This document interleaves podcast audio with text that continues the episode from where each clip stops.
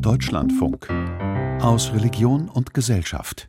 Und wieder Jesus das Volk hat gesehen, ist er aufgegangen auf einen Berg und ist dort niedergesessen. Und seine Jünger sind zu ihm gekommen. Und nachher hat er angefangen zu lehnen und hat gesagt, Zehnt sie die, was geistlich arm sei, ist Himmelreich kein sehen.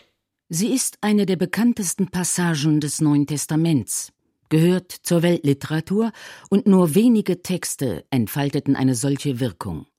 Die Bergpredigt. Eine Art christliches Grundsatzprogramm. Hier auf Hutterisch, einem bayerisch-österreichischen Dialekt. Deshalb nimmt du Schlag. Du sollst nicht die Ehe brechen. Du sollst nicht voll schwären, aber tun, was du gut verschworen hast. Nachfahren der Täufer. Die Hutterer zwischen Tradition und Erneuerung. Eine Sendung von Dorothea Brummerloh. Die Bergpredigt gilt als Kernstück des Christentums. Für die Hutterer ist sie auch eine Art Kompass für den Alltag und das ganze Leben. Sie sind Nachfahren der Wiedertäufer der Reformationszeit und richten ihr Leben nach der Bergpredigt aus. Die Gemeinschaft geht auf den Prediger Jakob Hutter zurück. Sie betrachtet die erste Gläubigentaufe in Zürich von 1525 als Anfangspunkt ihrer Geschichte, erklärt die Historikerin Astrid von Schlachter, die über die hutterische Bewegung promoviert hat. Die haben die Erwachsenentaufe praktiziert, haben gesagt, Kindertaufe bringt nichts. Die Täufer haben schon im 16. Jahrhundert den Kriegsdienst verweigert und das war gegen alle Normen des 16. Jahrhunderts.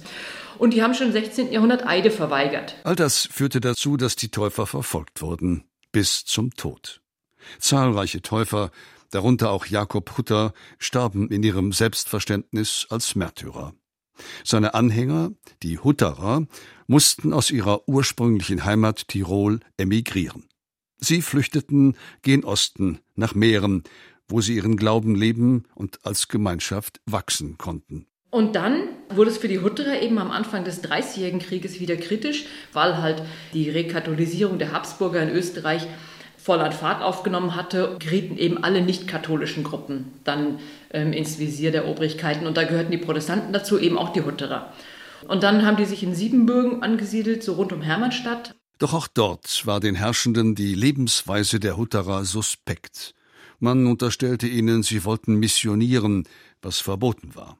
Wieder mussten die Hutterer fliehen, gelangten über die Walachei in die Ukraine. Als dort Ende des 19. Jahrhunderts der russische Nationalismus erstarkte, gerieten die deutschsprachigen Christen unter Feindesverdacht. Als ihnen dann noch die Wehrpflicht drohte, entschlossen sich die Hutterer erneut zur Emigration, machten sich auf in die neue Welt, in die Vereinigten Staaten von Amerika. Und sind da gewesen äh, drei oder vier Monate und dann sind sie wieder hinter und gesagt, ja, wir werden nach äh, Amerika. Und so wir, wir, wir sind sehr glücklich, dass wir hier sind und nicht dort. David Chatter erzählt von den Anfängen seiner Urahnen und deren Gemeinschaft in Amerika so lebendig, als ob er selbst dabei gewesen wäre. Wir haben hart gearbeitet und haben ein, ein gutes Gewissen gehabt und es ist gut gegangen. Und die Municipalities und die Counties haben uns eingeladen, ja, komm, arbeitet das Land, macht das Land fruchtbar. Aber wie der Erste Weltkrieg ist dann ausgebrochen, wir haben auf unser Glauben bestanden, nein, der Krieg ist nicht gut. Denn auch die USA stellten die Wehrfrage. Nachdem einige Hutterer wegen Wehrdienstverweigerung ins Gefängnis kamen, zog die Gemeinschaft weiter nach Kanada, um nach Jahrhunderten der Emigration endlich eine Heimat zu finden. Rund 50.000 Hutterer gibt es heute noch, sagt Astrid von Schlachter. Die meisten leben in Kanada. Noch immer wollen sie sich am Vorbild der Jerusalemer Urgemeinde orientieren, wie in der Bibel beschrieben. Das ist auch das Spezifikum der Hutterer.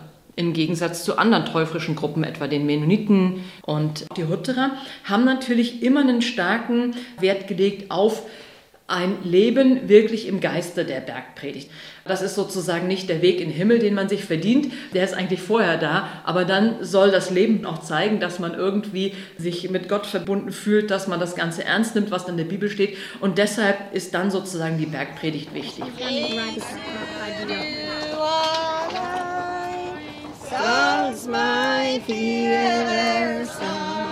Die Shady Lane Kolonie im kanadischen Bundesstaat Alberta.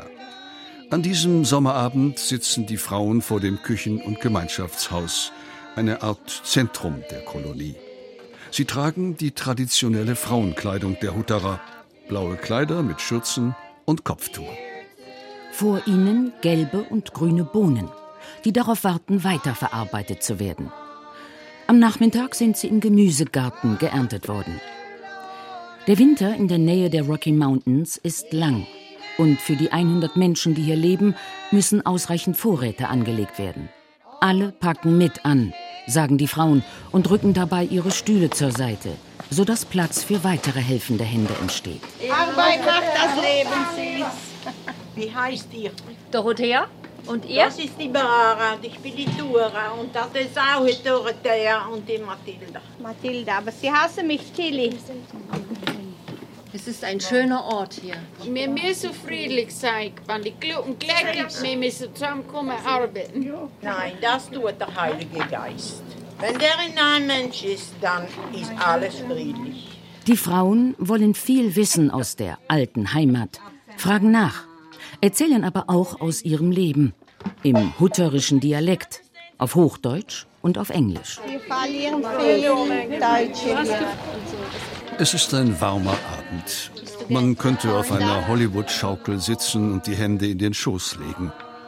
Das komme ihr nicht in den Sinn, sagt Barbara Chatter, die neben einem roten Plastikbottich mit Bohnen auf dem Boden hockt. Die Mutter von vier Kindern antwortet auf Englisch. Das falle ihr leichter, sagt sie. Wir alle kommen hier zusammen und machen mit. Ich hatte heute eigentlich keine Lust, aber ich mache es, aus Respekt. Wir arbeiten alle für das, was wir haben. Wir halten alle zusammen und machen nicht, was der Einzelne will. Erklärt die 43-Jährige, während die anderen Mädchen und Frauen ein Lied anstimmen. Bei den Hutterern wird viel gesungen, meist religiöse Lieder. Hinter dem Küchengebäude stehen zwei Reihen Wohnhäuser. Jede Familie lebt in einem eigenen Häuschen, die alle identisch aussehen. Zum Hof gehören noch das Bethaus und das Waschhaus, die in Shady Lane an das große Küchengebäude angeschlossen sind. Gegenüber ist die kleine Schule, also der Kindergarten. Dort werden alle Kinder ab drei Jahren betreut. Hast du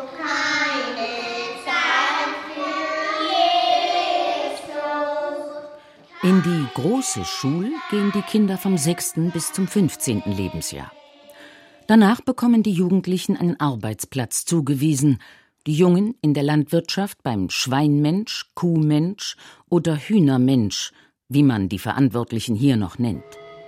Die Mädchen lernen kochen, backen und nähen. Zum Wecken in der Früh und zu jeder Mahlzeit erklingt in den Kolonien der Hutterer ein weithin hörbares Zeichen. In Shady Lane der Westminster Gong. Dann strömen alle ins Küchengebäude, um gemeinsam zu essen. Die Sitzordnung ist klar geregelt. Männer und Frauen getrennt, Kinder essen in einem separaten Raum, die Frauen und Mädchen bedienen. Geredet wird so gut wie gar nicht. Das Essen beginnt mit einem Gebet. Wenn der Prediger oder der Älteste als sein Vertreter für die Gaben gedankt haben, gehen die Männer an ihr Tagwerk zurück.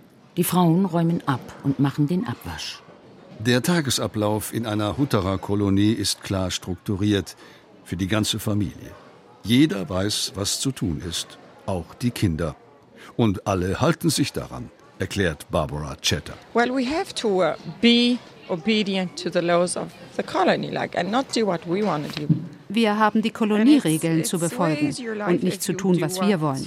Dein Lebensweg ist, dass du das machst, was die Ältesten deiner Kolonie wollen. Gehorsam ist besser als alles andere in der Welt. Es macht dein Leben leichter, wenn du gehorsam bist. Das haben unsere Gründer herausgefunden und das lehren wir unseren Kindern. In der Nähe von Shady Lane gibt es noch weitere Kolonien der Hutterer. Man kennt sich gut, weil man verwandt ist oder in anderen Kolonien zusammengelebt hat. Außerdem gibt es einen wirtschaftlichen Austausch. Als fast autarke Selbstversorger tauschen die Hutterer, was die eine Kolonie im Überfluss hat gegen das, was die andere entbehren kann. Kartoffeln gegen Pfirsiche, handgedruckte Lieder und Gebetbücher gegen selbstgeschreinerte Möbel. Hast du alles gehabt, Mom? David Chatter fährt mit seiner Frau Ruth und Mutter Esther in die Heinz Creek Kolonie und hat noch eine Mitfahrgelegenheit frei. Hutterer machen fast alles zusammen. Auch die Abende werden überwiegend gemeinschaftlich verbracht. Es gibt wenig Privatsphäre. Wenn ich meine Schwachheiten im Zaum kann behalten, das macht es ganz leicht mit meiner nächsten Arbeiten und Leben. Und man muss responsible sein für alles, was wir sagen, was wir reden, was wir lernen. Warum habe ich keinen Frieden? Zu oft suche man die Schuld bei anderen, nicht bei sich selbst, sagt der 44-Jährige während der Fahrt. Jedem Hof, so auch dem in Heinz Creek, steht ein Gremium vor. Die Zeugbrüder. Das sind bis zu sieben Männer, die sich um die Verwaltung kümmern. Zu ihnen gehören der erste und der zweite Prediger, der Haushalter, der Weinzierl, der Deutschlehrer und bis zu zwei weitere Brüder. Der Haushalter ist verantwortlich für die Finanzen der Kolonie, der Weinzierl für die Landwirtschaft, erklärt Mike Ross, Haushalter von Heinz Creek. Die Zeugbrüder, die führen den ganzen Hof.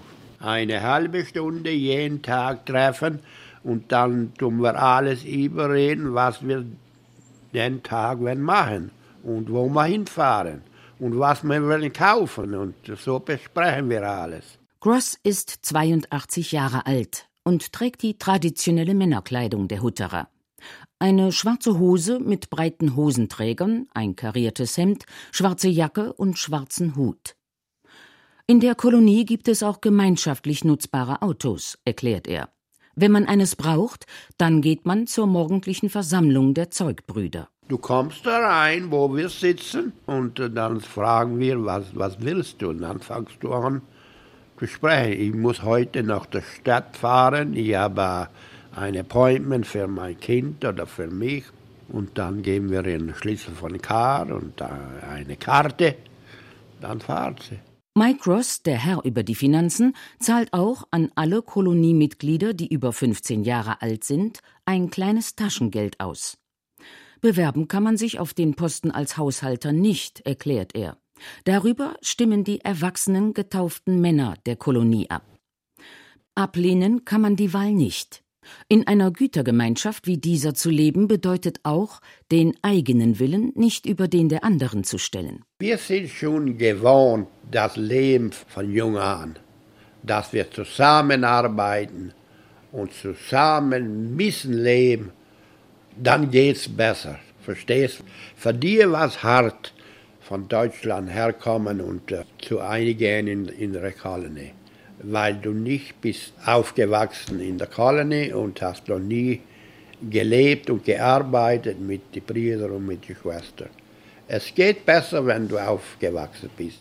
Es gibt immer wieder Neugierige, die fasziniert sind vom Leben in einer Gütergemeinschaft, die es ausprobieren wollen und meist scheitern. Nur wenigen gelingt es, den eigenen Willen aufzugeben. So wächst die Gemeinschaft aus sich selbst. Oder sie schrumpft. Hutterer heiraten meist Hutterer. Dabei gilt, Cousin und Cousine dürfen nicht heiraten. Die Frauen übersiedeln nach der Eheschließung auf den Hof des Mannes. Ein wichtiger Schritt im Leben der Hutterer ist die Taufe, für die man sich als Erwachsener entscheidet. Sie soll bewusst vollzogen werden, als Schritt des Vertrauens in Gott, wie Sie sagen. Unter den jungen Hutterern ist es durchaus üblich, vor der Taufe eine Zeit lang die Kolonie zu verlassen, die Welt draußen zu erleben, sagt David Chatter. Jedermann ist frei zu leben in der Gemeinde als Hutterer. Die meisten, wo, wo wiederkommen, die haben viel gelernt sind viel ärger erwachsen und sind selber zu Verständnis kommen, zu sehen, was sie verlassen haben. Die Social Structure von der Familie und von der Gemeinde. Und sie vermissen das. Und natürlich kommen sie wieder zurück. Ein Bruder von Ruth Chatter ist vor zehn Jahren gegangen und kam nicht wieder. Das sei für ihre Familie schwer, aber seine Entscheidung werde akzeptiert, sagt Ruth, und wenn er die Familie besuchen kommt, freuen sich alle sehr. Du kannst es nicht verstoßen.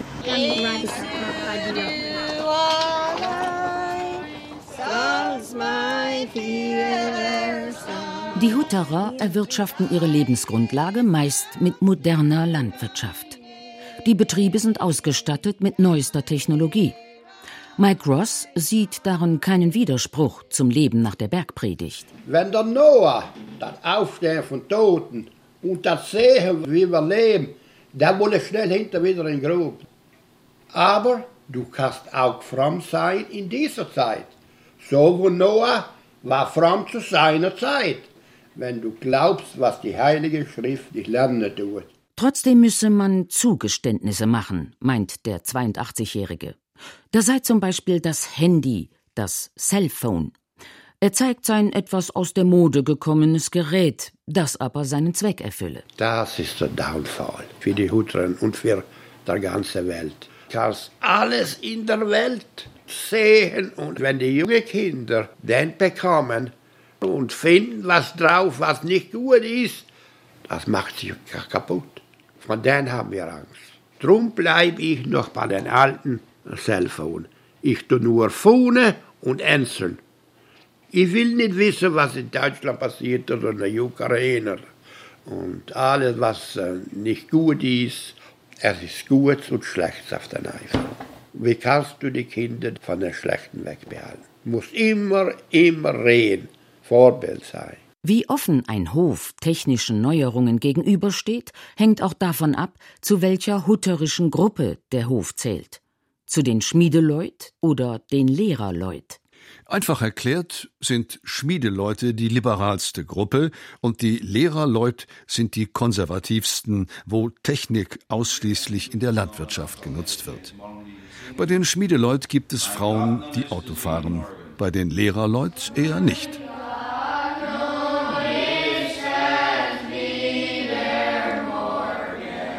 Bei allen Hutteren unterrichtet der Deutschlehrer am Morgen eine Stunde Deutsch und Religion. Denn Glaube und Sprache sind hier eng miteinander verwoben. Gottesdienst feiern die Hutterer jeden Sonntagvormittag im Bethaus, das auch für die deutsche Schul verwendet wird. Meist trifft man sich noch allabendlich zum Gebet.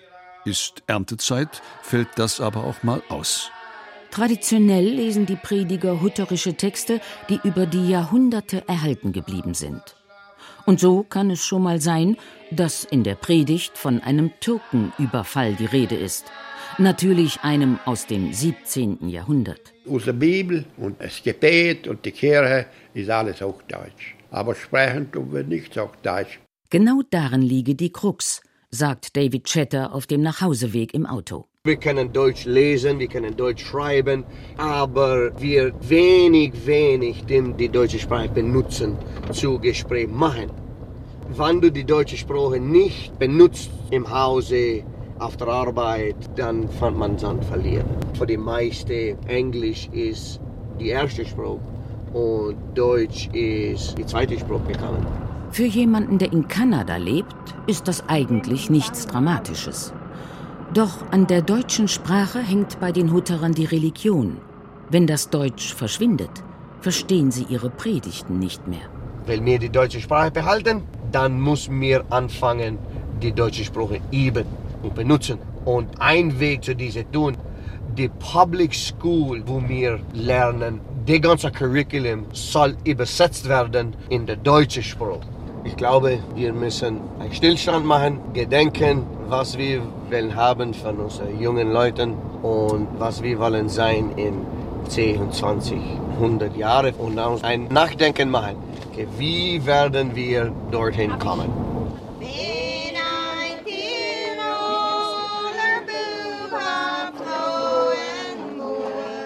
Sie hörten Nachfahren der Täufer, die Hutterer zwischen Tradition und Erneuerung eine Sendung von Dorothea Brumalow. Es sprachen Hildegard Meyer, Josef Tratnik und Katharina Wolter. Ton und Technik Lukas Fehling. Regie Michael Wehrhahn. Redaktion Andreas Mein.